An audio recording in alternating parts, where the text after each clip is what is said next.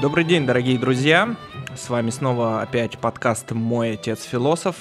Сегодня у нас довольно-довольно необычный выпуск. Мы сегодня будем разговаривать не совсем по истории философии, как мы делали это в прошлом подкасте про Аристотеля, а сегодня мы будем разговаривать в целом про историю. И сегодня у нас также э, состав немножко расширенный. У нас будет э, гость, Гость зовут Петр, и давайте э, все-таки узнаем про гостя немного больше и поговорим, так сказать, гость сам о себе, можно сказать, представится. Да, давай, представься. Привет, Петр, э, расскажи, чем, чем ты занимаешься, как ты вообще, э, кто ты по образованию, чем ты занимаешься, и в целом... Э, как дошел, до, дошел до, до такой ручки, да, дошел до такой жизни. Я тоже поприветствую слушателей. Здравствуйте. Всем здрасте, очень приятно, что вы меня пригласили. Меня зовут Петр Акулов. Э, я один из ведущих подкаста «Гул нейронов». Э, вы найти нас можете везде я в интернете. На подкаст. Э, да, разумеется. Я, я думаю, я в своей речи часто буду упоминать, где нас Хорошо. найти. Это не важно. А, помимо того, что я ведущий подкаста «Гул нейронов», ну, я делаю компьютерные игры всю свою жизнь в данный момент занимаюсь их продюсированием. И так вышло, что историческое образование и культурологическое в том числе, оно не отпускает. И знаете, когда видишь э, вот этот вот ужас образовательный, который происходит в интернете, так или иначе ну, возникает желание, ребята, вы совсем с ума сошли. Возникает желание рассказать, э, как на самом деле происходило дело. Поэтому мы начали с друзьями записывать подкаст. Вот, ну, в двух словах. Друзья у тебя историки? Друзья э, историки? Некоторые историки, некоторые, как мы называем, технари. Э, ну, то есть там, программисты, например. Физики и лирики. Так да, физики и лирики, совершенно верно. примерно так все это как-то и происходило. Ну, а вообще, сколько ты уже записываешь подкаст свой? Расскажи. А, хороший вопрос. Мы даже, знаешь, э, некоторые подкасты празднуют свои дни рождения или их э, по выпускам там как-то коррелируют. О, у нас 50-й выпуск, у нас такого нет. Но, по-моему, года с 2015 это происходит. Ну, считайте сами. Э, для нас это, ну, чисто по фану. Это все, что... Изначально формат, который мы планировали, это разговоры друзей, которые просто записываются.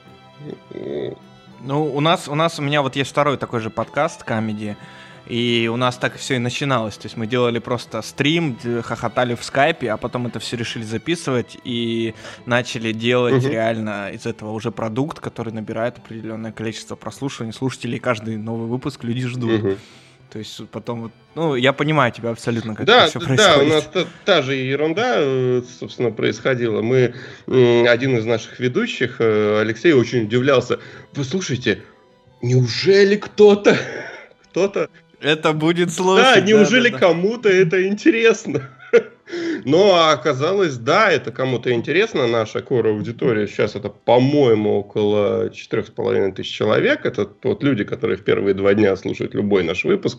Неважно, что мы выкладываем, но это очень приятно. А, ну, поэтому ну, основная идея – это, как мы педалируем, по крайней мере, общеобразовательный подкаст. Ну, ну, да. Но, знаете, мне кажется, этого очень не хватает, особенно э, учитывая уровень образования в нашей богоспасаемой стране сейчас. Богоспасаемой. Э, нет, ну просто серьезно, но вы, вы проходили тесты ЕГЭ, например? Ну, я, я, я как ну, историк... Я я заканчивал в 2005 году школу, и у меня был ЕГЭ только по математике, и то он был не обязательно. Ну, ну, я проходил тест по ЕГЭ, вот недавно Яндекс выкладывал, ну, там же все это удобно сейчас, все это видно, ты в любой год э, можешь выбрать любой э, тест. И, и тест по истории, по-моему, просто ужасный. Это, ну, я, я ну, заканчивал школу в 2000 году, и я не считаю, что мне дали отличное образование. Но то, что сейчас предлагаю, это, это просто кошмар, люди. Это... и... не, я, я, тебя, я тебя абсолютно понимаю. И, э, но я даже так тебе скажу, это не только в России проблема. Это проблема, я думаю, в других странах. Я вот сейчас живу в Германии, uh-huh. и тест на гражданство, чтобы пройти, ты должен пройти тест по истории. Uh-huh. Но он тоже такой легкий. То есть там такие вопросы, ну, мягко скажем, смешные. То есть они по эпохам идут и довольно такие странные. Ну и я так интересуюсь, как немцы изучают свою историю в том числе. Ну тоже об этом ситуацию поговорим. Думаю, Эдвард Родзинский однажды очень коротко, но так mm. хорошо охарактеризовал. Организованное понижение культуры. Такое. Ну, в да. целом. Ну да. Э, я вот что хотел, э, знаешь, заодно так да. ответить, ну, про наш тоже подкаст общеобразовательный, что вот мы делаем по философии подкаст, и я очень рад, что ты к нам сегодня присоединился потому что у нас, я думаю, получится довольно содержательная, интересная беседа. Надеюсь. И мы делаем, ну, разные эпизоды, и у нас примерно такая же идея вот у нашего подкаста, как и у вашего. То есть мы хотим как-то повысить общий уровень образования. И многие люди после прослушивания нашего подкаста, я немножко похвастаюсь, э, говорят, что они по-другому стали смотреть на какие-то предметы, то есть которые они изучают потому что они начали смотреть под другим углом mm. что-то. Ну, по-разному. А кто-то, наоборот, говорит, что философия — это не наука, и что философия — это все ерунда, так же, как и история. Но я, наверное, э, хотел не с этого начать э, нашу сегодняшнюю дискуссию, но давайте, я думаю, поговорим об этом в том числе.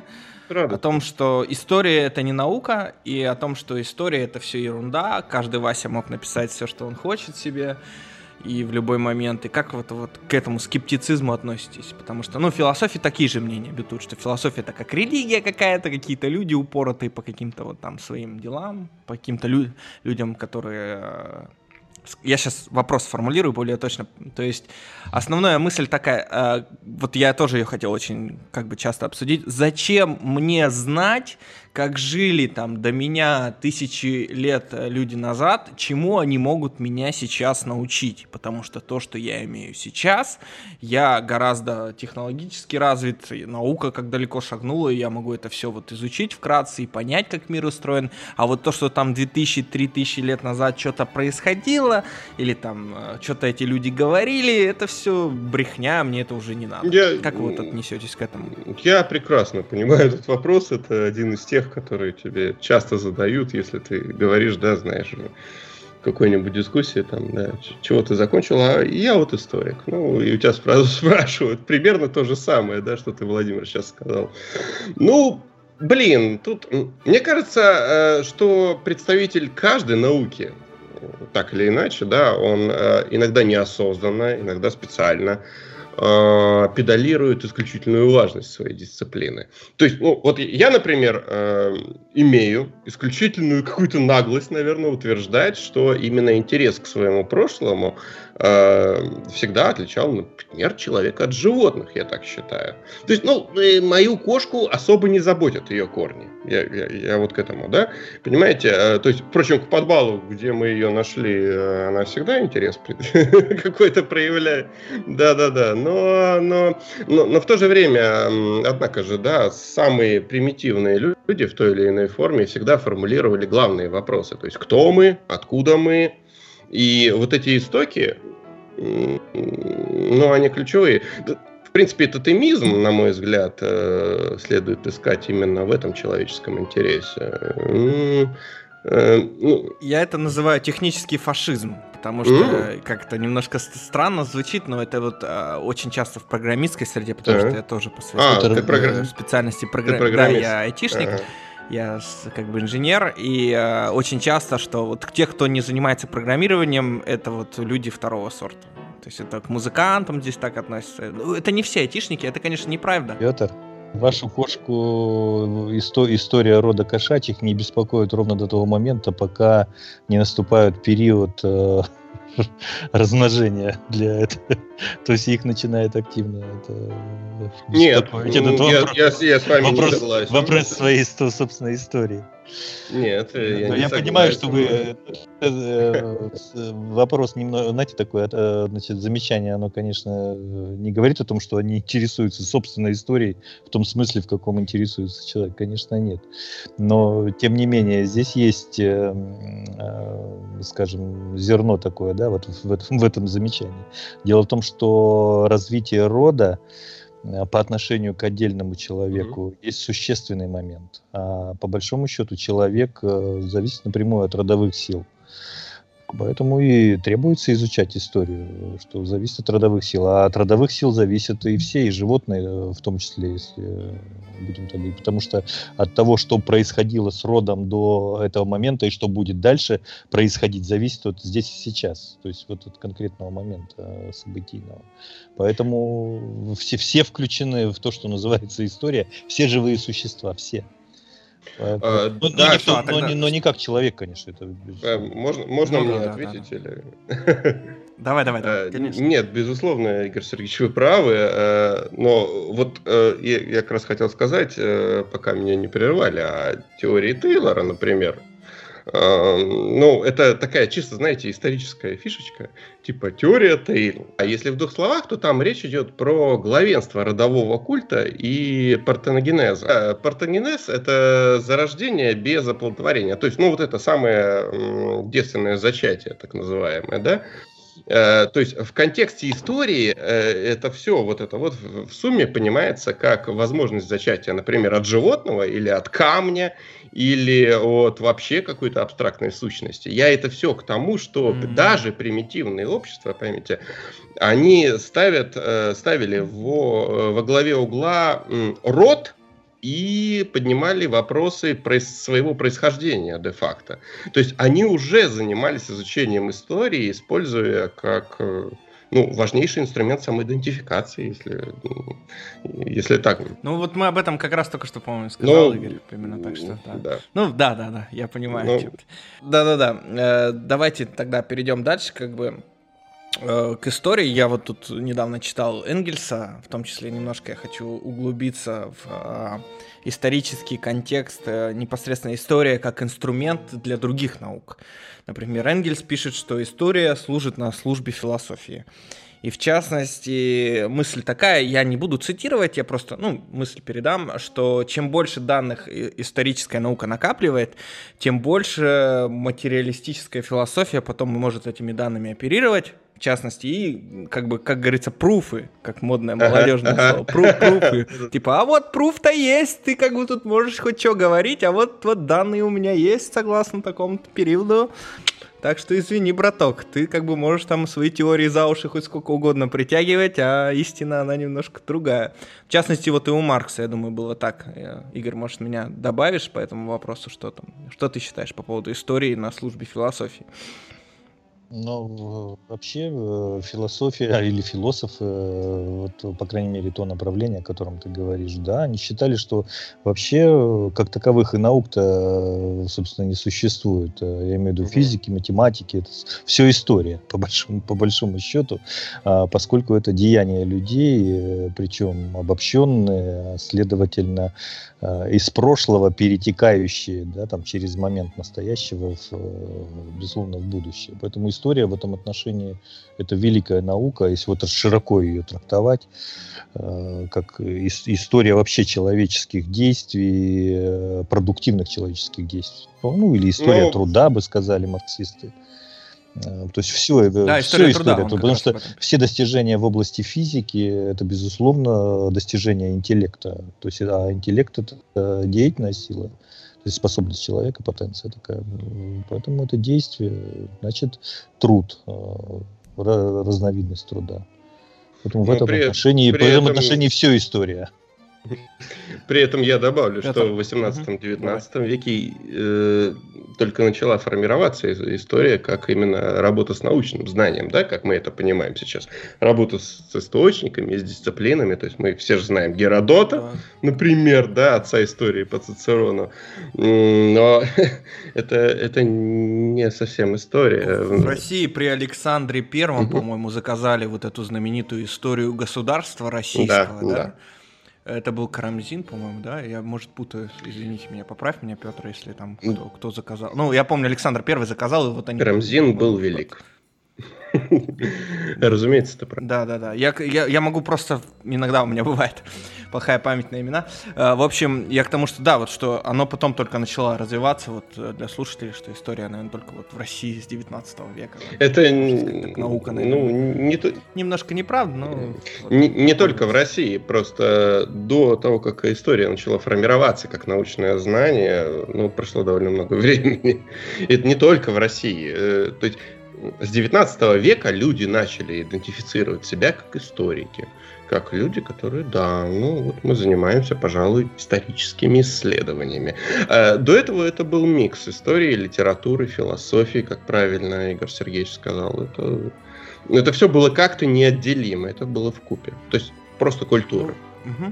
Я вот сейчас хочу перейти к такому же следующему вопросу, такой немножко, знаете, каверзный. Я угу. постараюсь, давайте не, не вдаваться в сильную э, политическую составляющей, но история как пропаганда. Потом то ли мне кажется, что люди поняли, что это хороший инструмент, на основе которого можно найти вот эту самую идентификацию нации или каких-то других моментов, но стали использовать историю как а, оружие, которое очень так больно бьет, я считаю, и меняет настроение масс в том числе. То есть, и в частности, в России очень часто это любят. Я думаю, я думаю, ты со мной согласишься, использовать какие-то исторические э, ситуации, моменты и подтягивать их за уши для, так сказать, пропагандического характера. Mm. Как ты вот скажешь? Ну, я многое могу про это рассказать, будучи историком по образованию, но, ну, смотри, у нас недавно а, был выпуск подкаста нашего Гул Нейронов, э, в котором мы с гостем, биологом, разговаривали про ГМО. Ну, это, это я просто начинаю, да? Ага, я видел, видел. Э, да, да, да, да. Ну, там тема на слуху, понимаешь, и ее было интересно обсудить в рамках так общей популяризации науки. И наш гость, э, биолог по образованию, Роман Кельбер, он рассказывал о введенном запрете на производство ГМО-продукции в стране и о том, как это ударит вот по этому направлению биологии как науки, да? В России запрещено, э, что ли, производить? Да, да, ты представляешь? Да. Окей. При этом, при, при этом логика, да, цени логику. Производить запрещено, а покупать мы можем. Но это, Окей. но это другая тема. Ну ладно. Да, я просто тебе лично. Ну окей. Ну, интересно, э, интересно. Ну, логика, конечно, да. Но это я к чему все? Э, то есть, если ты ученый-биолог, э, который работает да, с ГМО, сейчас тебе лучше бы сменить фокус исследований, по сути, да, своих. И, ну, или валить из страны. Это я к тому, что вот э, нет никакой науки, мне кажется, существующей в рамках общества и в то же время изолированной э, от него, от этого общества некой стеной. Вот сейчас у биологов такая ситуация. Не бывает науки в вакууме. Любое общество, оно всегда выдвигает определенный набор требований к ученому, да, которым ты либо соответствуешь, либо идешь торговать апельсинами. С историей та же самая фигня. Э, ну, здесь э, мне сразу же немедленно вспоминается классическая история, э, рассказанная там одним из моих профессоров, да, когда ей, молодому специалисту, э, нужно было отнести э, статью на, на литовку. Ну, и возникли... Ну, хорошо. Но, я не знаю, уточнять, да, что такое литовка? Это был... Ну, на проверку. Да, да, да, да, это был такой цензурный... Залитовать термин родился он от, а, как раз отсюда.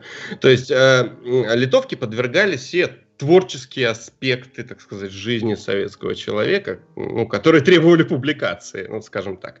А, особенно много интересного об этом рассказывают русские рокеры. Ну, я в одном из наших выпусков про русский рок как раз об этом рассказывал, если кому интересно, послушайте. Но суть э, была в том, что вот, э, статья была про пояса кочевников э, в Средней Азии в седьмом веке нашей эры. Ну, то есть, представьте, ну, какие проблемы могут возникнуть, да? По, анализ поясов кочевников Средней Азии 7 века.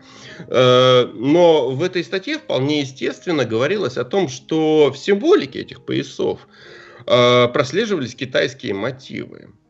Но mm-hmm. как они, блин, могли там не прослеживаться, если, ну, пацаны кочевали по территории там нынешнего Казахстана или Узбекистана, разумеется, там... Монголии там... Да. Там тоже... обмен шел, конечно, прямой да. торговля. То есть, ну, логично, это, да. Это, да, это безусловно логично. Однако ей же вот э, в главлите заявили по поводу этой статьи, что э, вам что, проблемы нужны? в своей статье вы даете китайцам право претендовать на нашу территорию. Шел 1974 год. Ну, это вот все, э, ну, отвечая, да, на твой вопрос, вот было так. Ну, а сейчас, э, э, сейчас гораздо интереснее, то есть на место идеологической цензуры пришли экономические вопросы, и самоцензура в некотором роде. Сейчас э, цензура еще была. Сейчас э, форма цензуры может заключаться в том, что просто перестают э, замечать человека и умолкают. Вот на Западе частенько именно так происходит. То есть никто не выступает против, э, но вообще не реагирует никак. То есть идет полное умолчание, замалчивание. Э, работ каких-то, да, там, или каких-то выступлений. Такое тут тоже встречается, да. И это, да, это между не... прочим, тоже очень, ну, на автора тоже психологически оказывает воздействие. То есть ему не, ему не противодействует, да, выпускать да, что да, хочешь, да, но да. просто на тебя как бы да. никто не будет... Э, ну, про... То есть какая-то группа, реакции. конечно, будет Сейчас интересоваться. с этим стало да. сложнее, потому что есть интернет, есть вот сообщество, где все-таки можно площадки э, найти какие-то. А вообще это была очень действенная форма, тоже полное умолчание и в Советском У Союзе. Орвала еще это в Советском, Сою... в Советском 1984. Союзе были. Ну, конкретно, применительно к истории, э, я могу сказать, что тут э, даже не столько умолчание, к сожалению, Игорь Сергеевич, тут вопросы чисто экономические, по крайней мере, ну, в масштабах России. Я, ну, про, ну, идеологический, экономический. Я вот, смотри, вот про идеологический я сейчас очень могу тоже сказать. Давайте крутиться эгоистический интерес правящего класса. Все. Вот, вот, вот это правильно. Вот, да, вот это да, правильная да. формулировка. Существует какой-то интерес, человек, люди их... Вот, ну, посмотрите сами. Если да? бы геометрические также... теоремы задевали интересы людей, то они бы опровергались, сказал один, ну, так один вот. товарищ политик и философ. Ну, такое может быть. Я вот хочу сказать про историю в контексте, ну, давайте вот э, такой тоже момент рассмотрим. Сейчас э, немножко мы вот все равно в этом контексте поговорим, я потом переключусь на другую тему. Но вот смотрите по поводу, чем дальше от победы, да, знаете, да, тем громче мы ее празднуем. Не замечали вот такую тоже тенденцию, что чем больше, чем отдаляется от той даты 9 мая, которая у нас, ну, каждый русский человек ее как бы должен понимать, я думаю, каждый для человека она очень важна, и для, для людей, которые здесь живут, и немцы также, даже я вам скажу, что 8 мая приходят э, и как бы чтут память у погибших э, солдат. Тут два памятника есть. Ну к тому же Триптовер парк, и э, есть еще второй вот рядом с Рейхстагом. Люди тоже приходят, чтят э, как бы все скромненько, кладут цветы, венки, правительство Германии кладет цветы я не хочу вдаваться в пропаганду, но к тому, что в России чем дальше вот эта дата идет, чем больше лет становится, тем пышнее празднование, тем э, вот эта вот идея, люди там одевают эти тысячи георгиевских ленточек себе на руки, на машины, все это едут, бибикают, как бы.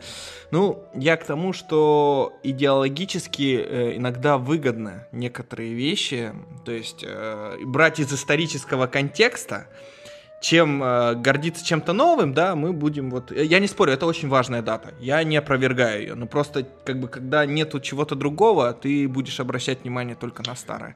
И, скорее всего, ты вряд ли будешь двигаться вперед. Слушай, ну, ну это вопрос вообще к пропаганде. Ну, я не знаю, да, я, я, я не знаю, вспомните, как в Третьем Рейхе был буквально изнасилован обрик, э, о, вот образ, я не знаю, вас можно говорить слово изнасилован? Да-да-да. Да, я оставлю это, все, что все, что пауза, это все вырежается. Поэтому, ну, там, если... Э, вспомните, как в ага. Третьем Рейхе был буквально изнасилован облик, э, облик э, Фридриха Барбароссы, например, да? То есть вот э, прекрасный император э, Римской империи, да, 12 века.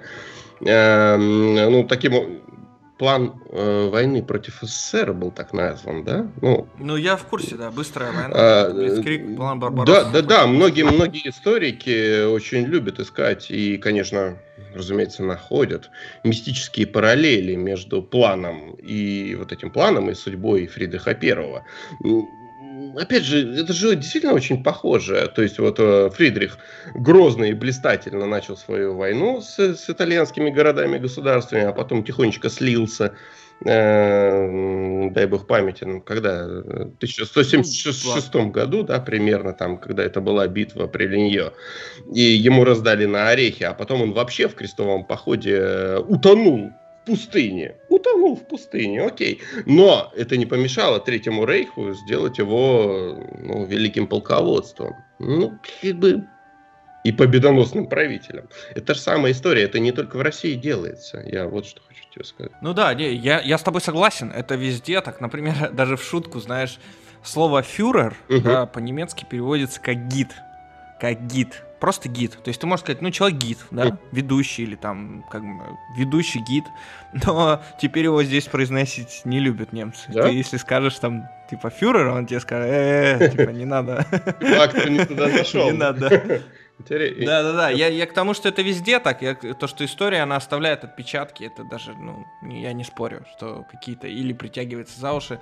Ну, давайте немножко от этого уже отдаляться а, и переходить к другому, потому что я понимаю про пропаганду, я не хочу там вдаваться в это все, я просто так хотел затронуть. А, давайте поговорим о спиралевидности истории. Как вы считаете, это правильное суждение о том, что история развивается по спирали или нет? Что вот можете сказать на этот счет? Ну, история человечества развивается, говорят. Есть такое суждение – ну, знаешь, э, был такой древнегреческий историк Полибий, вот, ну, автор всемирной истории, там, во многих томах. Хорошо, что ты озвучил, слушателям будет интересно потом. Я ссылки все оставлю на те имена, которые ты даешь. Как бы мне тоже интересно будет глянуть. Ну, э, ну вот он как-то говорил, что, мол, э, ну я по памяти цитирую, извините, могу, ну понимаете. Но он в целом он говорил, что нетрудно предсказать будущее, зная прошлое. То есть, э, видите, насколько древние были круче нас, да, ему было нетрудно предсказать будущее, зная, да, зная да, прошлое. Это, ну, это хрестоматийная истина, мол, мы изучаем историю для того, чтобы лучше понять настоящее и предсказать будущее. Это классно, но но, к сожалению, ты уже говорил, ну, к сожалению, факты говорят нам об обратном. То есть э, известен парадокс э, вам, как философов, я думаю, он известен, парадокс Гегеля, да, когда история учит человека тому, что человек ничему не учится из истории. Мне кажется, так звучит, да? Ну, я думаю, Игорь есть добавит. Такое, да, есть такое выражение. Но в истории философии это очень, э, вот эта цикличность, она четко ага. рассматривается, и спиралевидность. Э, но это связано с особенным предметом, который развивает. Вообще история это, вот если уж такое тоже давать еще, может, суждение, да, не определение, mm-hmm. а суждение. Вот история это, это развертывание некой предметной сущности своих определений во времени.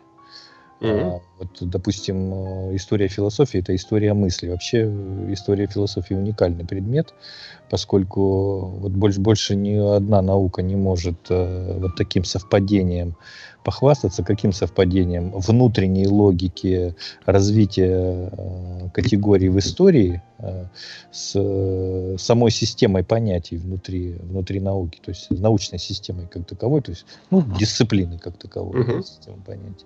Вот это совпадение имеется в истории философии. То есть порядок и развитие всех категорий, которые выступают во времени в истории философии, он совпадает с тем порядком, который требуется при изучении философии как предмета.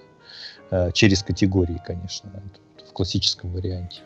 Поэтому особенность предмета именно вот такова, вот это совпадение есть, то есть история э, и, и сам предмет совпадает, э, поэтому на основе истории философии можно вот эти ритмы Э, такие mm-hmm. рассматривать закономерности исторического развития многих, э, поскольку философия и мысль, э, по сути дела, с одной стороны, мысль продукт объективной реальности, поэтому отражает да, эту объективную реальность, значит, ну, скажем, является образом, вот ее образ ее внутренних процессов, конечно, отображает реальные существующие э, в объективной реальности процессы. Ну, например, вот, допустим, античная философия.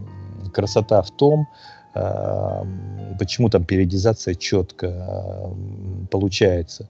Вот, допустим, начало с категории, угу. да, с категорией бытия, а она даже там э, трех, можно и трехтактную, можно и четырех, если внутренний вот это, это внутренний порядок разбить на две части.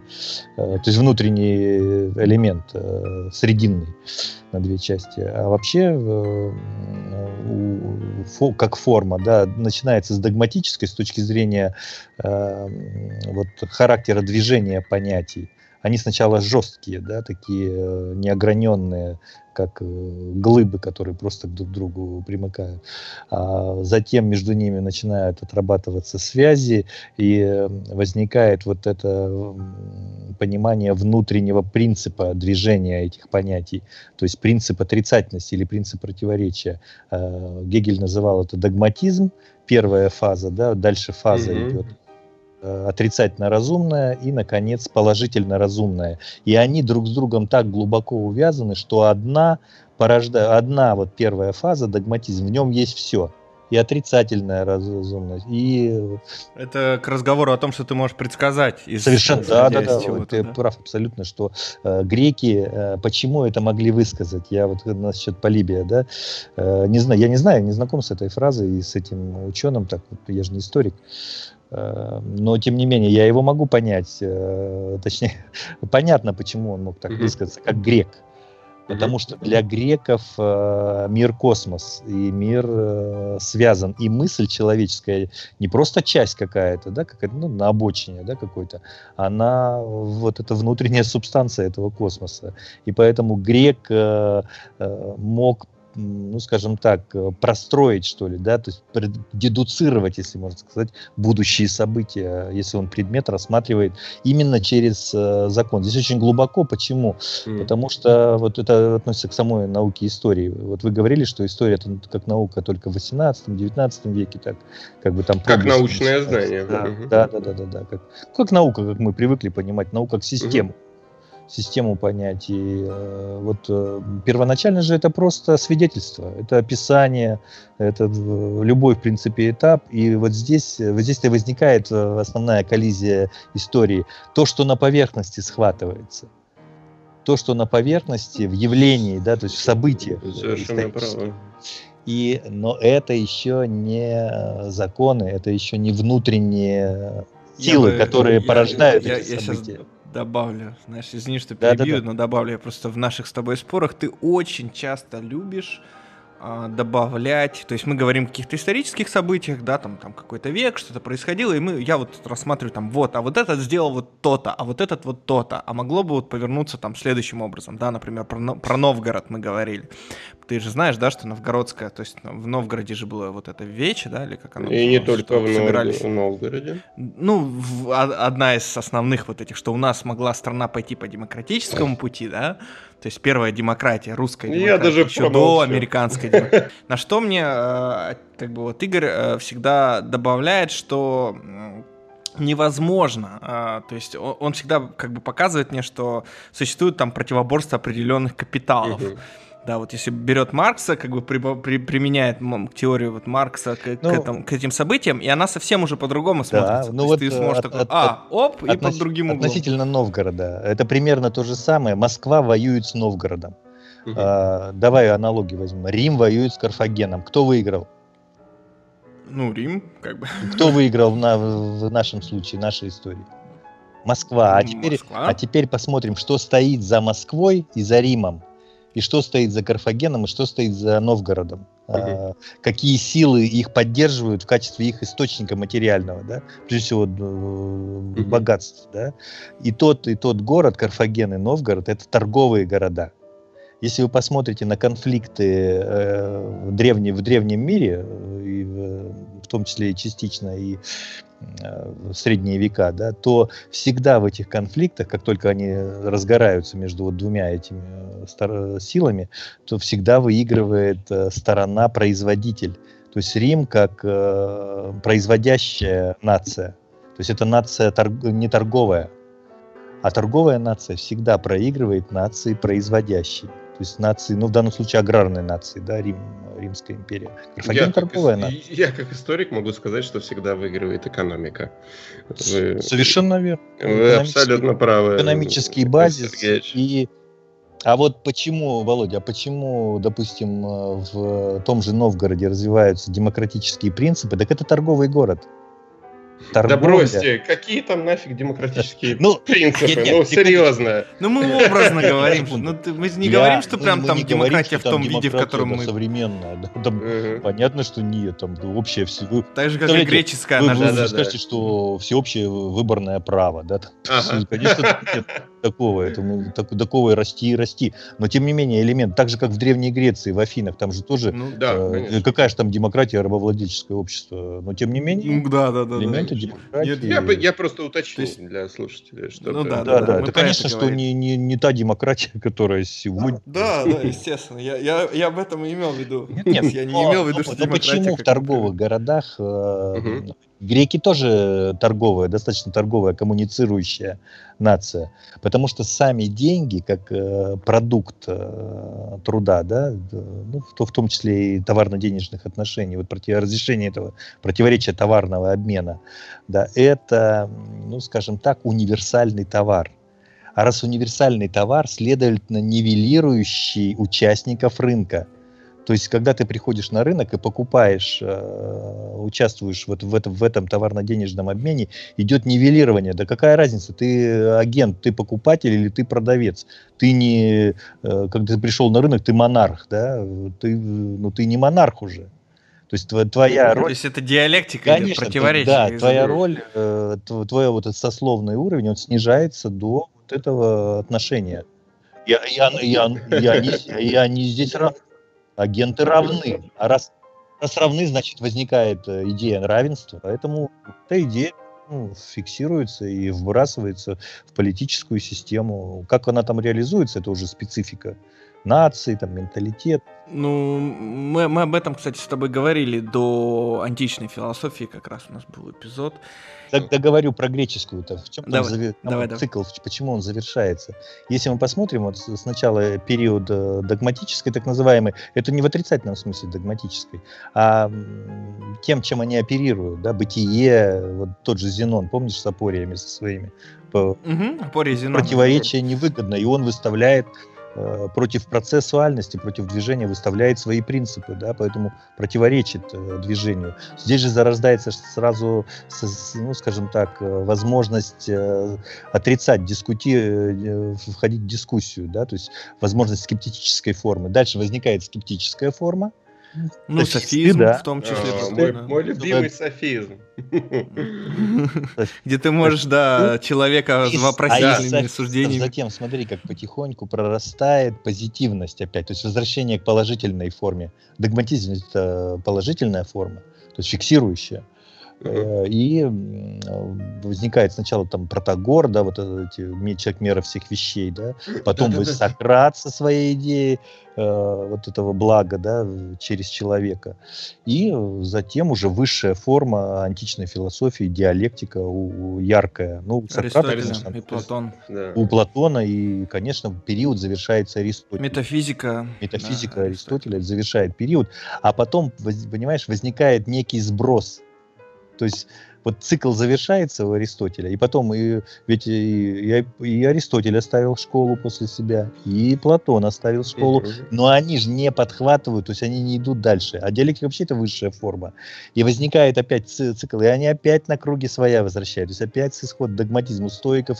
Вот это как а, раз а, разговор о спирали видности да, истории. Есть, в этом отношении там есть вот этот, э, вот этот э, циклический ход, который постоянно возвращает, но возвращает не в исходную точку, то есть это не бег по кругу, безусловно, а возвращает вот на форму. Ну, конечно, конечно, на новый уровень, но суть остается та же Форма самая. остается. Послушайте, у ну, меня давайте, вопрос. Давайте. У меня, ну, могу давай. ли я у вас в рамках... Да, да, давай, давай. А, просто мы вот начали с Гегеля, да, и э, меня ужасно волнует... Э, ударил по больному. Нет, нет, серьезно, я Гегеля обожаю. Вот. Ну, да, и, и, и меня э, ну, в некоторый ужас, что ли, приводит э, момент, что его сейчас э, исключают из школьной программы, ну, из университетской программы, из школьной, господи, зачем им в школах? Ну, в Германии даже это делают. Да, О чем ты да, говоришь, то есть, как а, бы на родине? А, я в университете изучал Гегеля. А сейчас его там и не изучают. Вообще его произведение, вот это вот э, ну, диалектика Гегеля. Это вы, вы, вы вот как философы, как к этому относитесь? По-моему, это кошмар. Ну, я не знаю. Может быть, он не нужен? Я думаю, Игорь, Игорь все скажет Может, может быть, он слишком сложен или... Ну. А что значит слишком сложен? Представьте себе, вы сейчас э, будете изучать математику. Э, вот возьмите, откроете учебник пифагоровскую, э, выше, высшей математики, байку, ну или пифагоровскую байку. Расскажешь потом, да. А, откроете учебник математики, скажите, вы, вы, вот я не математик, я открою сейчас учебник математики, скажу, ну что ж, я вообще ничего ну, не понимаю. Калькулюс. Сразу давай Либо вот так мне, по да, дифференциальному да, исчислению да, да, тебе. Раз, как бы, чтобы это, вот это всеми делами, с производными. Когда вы берете книгу Гегеля, это высшая математика, ну, или как ты говоришь, дифференциальное исчисление. Высшая математика, да, это вышка. Высшая это математика. Как, да, это... К этому надо быть готовым. Это не значит, что нужно э, вот, да, читать да. Э, какие-то книги, чтобы почитать, э, то есть, ну, скажем, э, описание э, что сделал Гегель там других людей. Наоборот, это не приблизит. А вот, вот эта история, которая имеется внутри угу. Э, вот самой истории философии, вот этот подход да, гегелевскому, высочайшему, то есть это вершина, на самом деле, всей философии, я считаю. Если вы это исключаете, вы Э, ну, по образному выражению, по-моему, кто-то или, или Энгельс, или Марс говорил, что вы тогда будете бродить в болоте э, вот в эти, этих представлений, но никак не найдете, не, не взойдете на Монблан. Да, диалектик. Это, у Энгельса, это у Энгельса в критике Фейербаха как раз об этом все написано, о том, что Гегель это очень важная э, ступень, и он все время к нему обращается, но и, мне кажется, Энгельс и ну, Маркс, они усовершенств... ну, не усовершенствовали метод. Ну, но... а, вы, а вы в курсе, да, что сейчас Гегеля связывают непосредственно с Лениным? И вот, видимо, в этом проблема. А. То есть, когда э, а. Ленин, да, писал ну. многократно, ну, как относится сейчас к трудам Ленина, ну, я думаю, ну, не нужно мне. Я думаю, Игорь все расскажет на этот счет. Я не знаю. Э, в целом, конечно, отрицательное отношение, но при этом, знаете, как э, интеллигенция очень не любит, когда вот примерно выражаются таким образом. Я книг не читал, но против. Ну, осуждаю. осуждаю. Вот примерно то же самое с Лениным здесь. Я Ленин. И с Лениным, и с Гегелем. А Ленин я же говорил. тем более не читал. Вы смотрите, э, обратите внимание, вот из советского, почему Советский Союз в том числе и так пал, да, колосс на глиняных ногах. Кто из руководителей советского государства, от которых, ну, судьбоносные, да, вещи зависели, э, читал Гегеля и знал Гегеля. Только, да, только чтобы, Ленин, как... только Ленин. И... Да, только Лен... так Ленин и говорил, чтобы Совершенно... понимать Маркса, нужно прочитать да. науку логики Гегеля, да, он так чтобы говорил, ты понимал Маркса. А, Марксисты соответственно... не поняли вполне Маркса. Он не говорил, да. что вообще не поняли, он вполне. А, потому что не знаю диалектику Гегеля. И человек, который идет война, да, 16 год, по-моему, 1916 год, идет война, на, Первая мировая война в разгаре, и вот Ленин садится, он не, не, не участвует ни в каких там вот, э, каких-то политических да, событиях реальных, он уходит в библиотеку в Швейцарии, э, и там штудирует логику Гегеля. Это ну, 20 там было, было не совсем так, но я... Ну, может быть, там ну, детали есть. Ну, давайте, давайте, давайте да, немножко да. вернемся да. на подкаст. Давайте, мы сейчас совсем ушли. Давайте перейдем, перед, передадим давай, Владимиру. Давай, у меня еще остались вопросы, и у нас ага. немного времени осталось. Давайте поговорим о воле случая в истории. Так. И так ли сильно история зависит от случая. Ну, или, ну то есть, да? меняет ли случай историю, или все-таки все идет, как мы вот говорили, да, заранее по намеченной тропе? И как случай играет в истории? Что ты, Петр, можешь сказать по этому поводу? Слушай, ну, на мой взгляд, э, ну, знаешь, вот взять физику, да, у них есть законы, да, ну, или математику. Э, в истории нет законов, есть тенденции. Поэтому, если говорить о случае, да, Ну, под Москвой, например, танки встали, потому что минус там бахнул, как бы. Ну, вот, ну, ну да, это, это... Случай, случай. По-другому пошло, да, если бы не мороз. Ну, просто пример такой. Я, таких, я думаю, примеров можно найти очень ну, много. Да, которые... я тебе разумеется, каком, но каком, тенденцию это не меняет. В таком случае, тому, конечно. Что... Дело в том, что до этого-то э, фюрер хотел до, до конца лета вообще кампанию завершить. Не-не, я не спорю, я не а спорю. Пришлось, я, я тебе пришлось просто говорю, да, да, конечно. под морозы. Значит, шло ожесточеннейшее сопротивление, которое никак не ожидали. И причем не, это, не просто ожесточеннейшее, оно с каждым Здесь днем как... становилось грамотнее сопротивление, это организовано. Училась, научились, конечно, это научились потом. И рано или поздно это сыграло. То есть, а потом добавил случай. А, а что значит случай? А что под Москвой mm-hmm. не случаются морозы? Ну, есть такое, знаешь, в футболе. В футболе есть такое, везет тому, кто везет. Да, это тоже как вариант. Бы, да, есть... Если команда оказывает давление, то давление может рано или поздно. Рано или поздно, да, да. оно разрешится. Может, там на последней минуте, но разрешится, как бы, да. Ну, не бывает такой ситуации, когда у тебя вся ну, все происходящее, оно сконцентрировано в одном месте, и тут вдруг происходит случай, и все переламывает. Ну, таких вещей вот действительно очень мало. Э, да. Это, ну, это а, на уровне невероятно. Петр, я единственное, что хочу добавить, как философ. Э, да. Вот вы говорили, что нет законов в истории. Э, я считаю, да. что они есть, только они, конечно же, проявляются в виде тенденции. А тенденция тоже штука неумолимая, да, то есть как бы это вот в явлении начинает просвечивать э, некая закономерность, да? то есть она вот на поверхности уже живет, и это мы называем тенденцией, то есть это, это безусловно закономерность, она не, не действует как в физике, да, там жестко, детерминировано, да, но тем не менее э, закономерности в истории есть, и они сами же говорили, что э, вот, скажем, в конфликтах античных э, наций очень побеждают те, кто, собственно, занимается, занимается произ, производительной да, составляющей. То есть производящие нации выигрывают в битвах. Это тоже не случайно. Там, это вот тенденция, да, а тем не менее там есть какие-то основания фундаментальные, есть некий закон. Или, скажем, вот, э, ну, какой пример привести? А, ну, вот э, то, что называется огораживанием, да, в в Англии, это, помню, там период 16 17 век, да, 17 век, да, да, революция в Англии. А, ведь мы видим на поверхности некое явление, да, крестьян начинают сгонять земель, и эти земли забирают, пахотные земли забирают под пастбищные формы. А почему это случается? Начинаешь анализировать, и оказывается, что выгоднее вот владельцам Э, земель выгодней получать шерсть. Почему?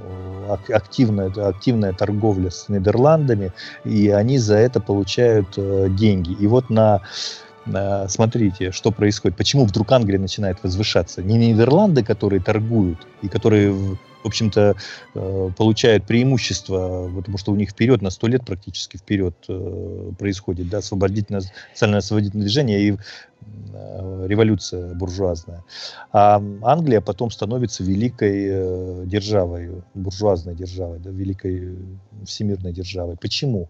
А оказывается, когда происходит вот, э, вот, вот, эти, вот этот сгон так называемый крестьян, их обезземеливание, и на одной стороне значит, масса людей, которые абсолютно оказываются без средств существованию, то есть люди вообще выброшены да, за пределы, э, то есть то, что мы называем пролетарии, э, по сути дела. А с другой стороны, накапливаются у тех же владельцев э, земель, накапливаются э, серьезные богатства.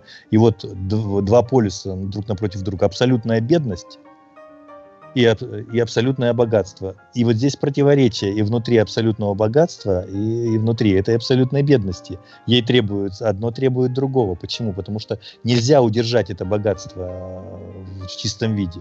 Не спрятать, не реализовать его в потреблении.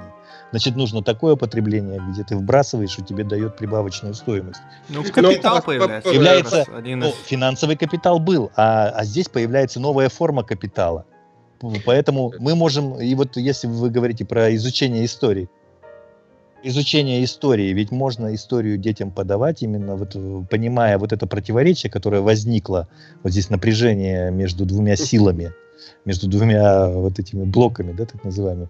Вы Ведь детям хотите можно... преподавать? Конечно. Детям да. хотите. Ну, конечно, Петр это... смеется, потому да, что конечно. понимает, что тут даже до взрослых это, достучаться это, сложно. Надо, их надо готовить с, с самой да, согласен, абсолютно. Скажем, с отечественной историей, даже меньше, потому что вот э, процесс образования государства, это ведь тоже непросто. В истории э, государства тоже специфически образуются. Вот первые мощные государства, они образуются в определенных местах, э, при определенных обстоятельствах, там, на, на базе каких-то форм э, производительных да, действий. И тут мы с вами приехали в нормандскую теорию.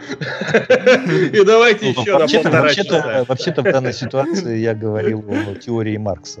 Не нормандской ну, теории, а теории ну, Маркса. Ну, по большому. Петр, у тебя есть что-то добавить по этому вопросу? Потому что у меня последняя а... тема осталась, на которую я хочу завершить. Блин, ну, конечно, я... мне ужасно интересно с вами, ребята, и поэтому я могу добавлять часами, мне кажется, но... Ну, сейчас я... Спасибо. Нет, нет, серьезно, вы гораздо прикольнее. Кратко добавить, но вот у тебя был... Э, э, Владимир, вопрос последний, да, вот про политизированность. Случае, там, да. Я, блин, я даже не знаю уже. Ну смотри, я сейчас, вот конкретно прямо сейчас, э, в актуальный момент, да, читаю в интернете призывы некоторых людей, не будем называть их фамилии. Да? Не будем да. называть, да, не называть. Да, но это некоторые дантоны наши, да? Да. А, или гапоны, да? Да, Гаплоны, да, Дантоны. Да, да, совершенно верно. Гаплоны, да, Дантоны. Которые призывают э, брать ножи и резать полицию. Ну вот и серьезно. Замечательно. Я читал такие вещи совсем недавно, да. На... Ой. Ну, и, и, и вот про, по поводу, это как раз в тему учит ли кого чего история. Э, боюсь, э, мало людей в тот момент, как я, думает о кровавом угаре гражданской войны. А, и точно такие же сценарии, вот они, поверьте мне, как, они как под копирку разыгрывались в Петербурге сто лет назад. Это, да, это, да, я в курсе. Это, это, это кого-то чему-то научило. У нас, кстати, год юбилейный в этом году. Да. У нас сто лет со дня революции, второй российской революции. Петр, я, не, я не знаю, может, я каких-то, не знаю, тонкостей, я имею в виду факт социологического материала, да, маловато. Но, тем не менее, вот насколько я знаю, этот переворот был не, со, не совсем кровавый, он был бескровный. Э, кровь началась потом, собственно, после. Ну а, да, в 18 после самих событий. Ну и, а вообще э, революция это не переворот. Не делают в белых перчатках. Ну, это в белых перчатках Владимир. раз, это не переворот. Ну, вот э, мое мнение в том числе. Я считаю, что э, революция длилась э, до э, вот, течения как минимум там 10-12 лет э, уже после э, того, что большевики взяли власть. Это вплоть до того, как началась, э, начался процесс коллективизации. Совершенно да, да. Э, Потому Игорь что если... Я абсолютно с вами согласен. Но это же все ну, мы посыл Петра-то в другом. Он-то говорит про то, что повторяется вся эта делюга, и, и люди ничему не учатся. Да, Владимир, ты, Вместо ты того, чтобы шли идти эволюционным и, и, и, Или даже другой пример. Ну, хотите, отвечу, есть... хотите, отвечу ну, на, окей. ну, давай, на, коротко, на эту проблему. Хотел... Очень коротко. Угу. Вот помните, мы буквально там минут 20 назад говорили, э, сколько, ну, скажем, людей из правящей элиты, скажем, советской, да, э, читали угу. Гегель. Нисколько. Поэтому, ну, вот поэтому то, что я уж точно могу сказать, что по большому счету, несмотря на то, что многое уже было mm-hmm. сделано в плане строительства да, нового сообщества, ну, скажем, социализма, оно, ага. оно, оно, разв... оно развалилось не в 91 году. Вот эконо- ну, экономические, Нет, тобой... экономические условия для этого были четко уже зафиксированы, уже даже и программой. Да, это в начале 60-х годов. Угу. 61 год. Я, давайте да. последний вопрос, Давай. последний вопрос, последний вопрос, у нас не так много времени. А, Маркс, а, вот спросили, мне так нравилась цитата, типа, ну вот вы все время говорите о коммунизме, да, и э, как бы, как, что будет, когда вот мы достигнем коммунизма, mm-hmm. типа Маркса спросили. А Маркс ответил, ну, тогда с этого момента начнется история человечества. А до этого была не история. Вот как вы относитесь, э, когда же начнется история человечества по-настоящему? Yes. Или если, ну то есть, что будет в будущем, как бы с точки зрения про, при, предсказаний из истории? Мы не в Нострадамуса, конечно, поиграем, но имеется в виду, э, в том числе, если у вас такой второй вопрос, наверное, отсюда я вот его задам в этом же вопросе. Если у вас мечта а, оставить след в этой самой истории? Ну, вот. Тут, Два вопроса. Тут много всякого. Ну, во-первых, след в истории я оставляю своей ежедневной деятельностью. Это не подкастинг, я имею в виду.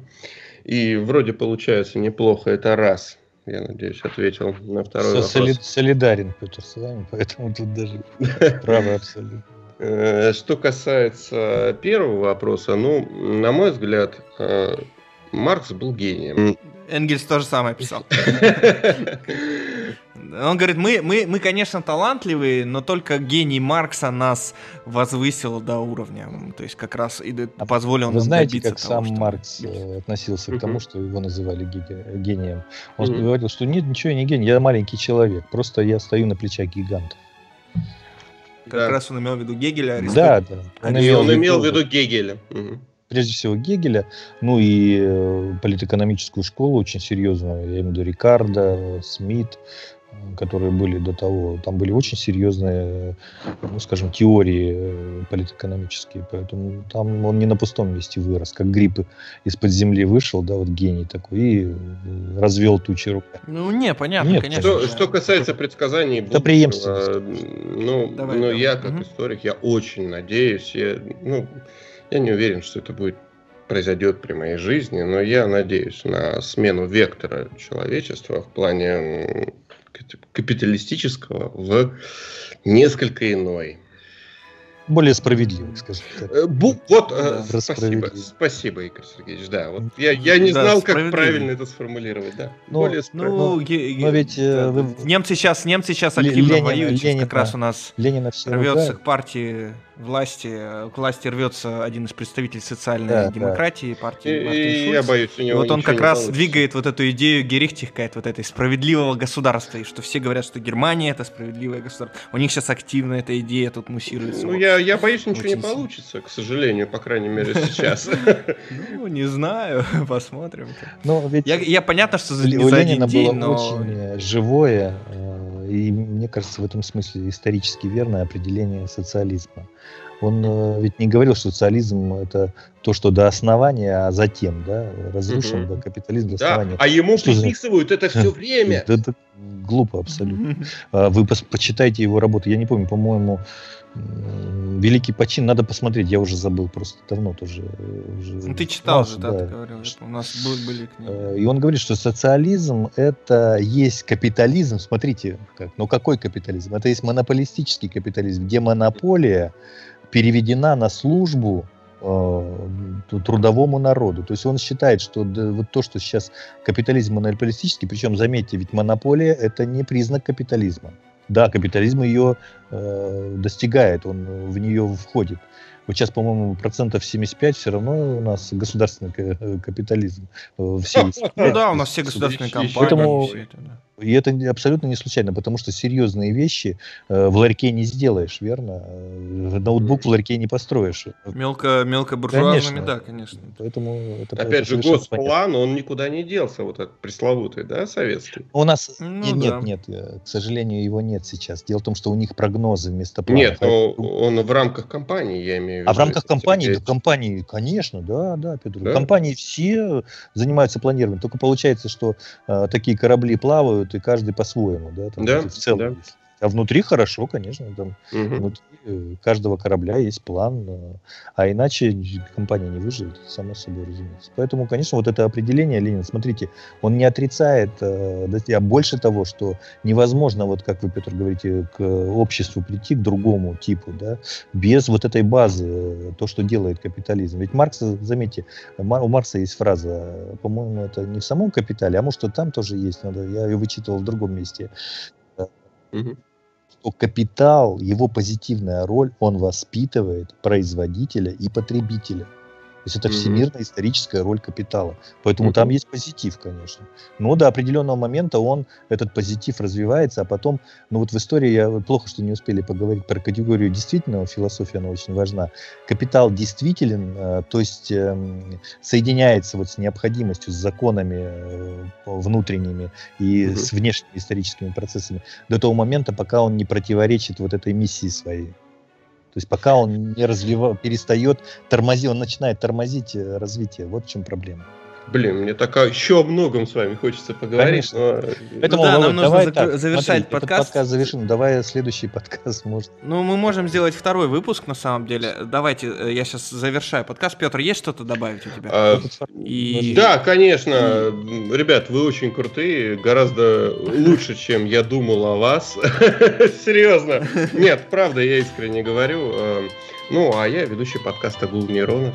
Ищите нас в интернете. Ссылки там, я думаю, будут везде. Да, да, мы, конечно, дадим ссылки. Большое спасибо Петру, что поучаствовал в нашем выпуске. Я думаю, это будет не первый раз. Мы продолжим. Спасибо. И я хочу сделать не, немножко, да, э, не, небольшое объявление, уже новости подкаста о том, что э, подкаст «Мой отец философ» уходит на небольшие каникулы. Э, что так как Игорь приезжает в Берлин, я тоже беру отпуск. Едем мы путешествовать и прочее, прочее, прочее. А, я к тому, что будет встреча организована в Берлине для берлинских моих слушателей. И Классно. те, кто захочет по пообщаться, да, задать вопросы, а, пожалуйста, welcome. Я думаю, организуем встречу на неделе. Это будет числа в 20-х числах, скорее всего, там, или ближе, наверное. То есть куда-то в это время. То есть с 14 апреля по 22, по-моему, Игорь будет в Берлине, по 23, не помню, уже надо глянуть. А, в общем, организуем встречу, давайте подходите, будем общаться, задавать вопросы, все это в live, так сказать. Хочу попросить всех оставлять отзывы в iTunes. Я заходил в iTunes, вообще отзывов нет, я думаю, много кто пользуется айфонами. Пожалуйста, оставьте отзыв в iTunes. Это очень важно. Мы подкаст образовательный, мы подкаст бесплатный, мы никаких реклам не делаем, ничего не делаем. Мы все только вот на наших добровольческих началах, свободное от работы время, выходные, вот как мы делаем выпуски, то есть тратим свой выходной, тратим свое время. Это тоже ну, довольно критично иногда бывает. Вот, пожалуйста, зайдите в iTunes, оставьте отзыв, зайдите в SoundCloud, поставьте лайк, зайдите в ВКонтакте, поставьте лайк, оставьте комментарий. В общем, все ссылки э, я постараюсь дать на тех людей, которых озвучил Петр сегодня, Игорь в том числе, какие-то цитаты. Еще раз большое спасибо подкасту Гулу нейронов. И, кстати, да, подписывайтесь тоже, слушайте. Очень интересный подкаст. Вот, э, и я думаю, это не последняя наша встреча. Большое еще раз спасибо Петру. Да, Петр? Да, пожалуйста. Всегда, пожалуйста, да, я и... сразу хочу призвать всю аудиторию Гула Нейронов. Ребята, это крутые парни подписывайтесь, ставьте им лайки. Они реально спасибо, круче, чем спасибо. мы думали. Спасибо, спасибо, Петр. Обязательно, я думаю, мы, может, и к вам в гости придем, как-нибудь сделаем какой-нибудь совместный эпизод. Да, и, в общем, большое спасибо Петру за то, что поучаствовал, нашел время в воскресенье. Я очень благодарен, что люди откликаются, мы развиваемся, мы делаем эпизоды. Берегите себя, э, изучайте историю, самое главное. Изучайте историю, она должна вас чему-то учить. Мир. Всем спасибо, всем пока. Всем пока. До, свид- до свидания.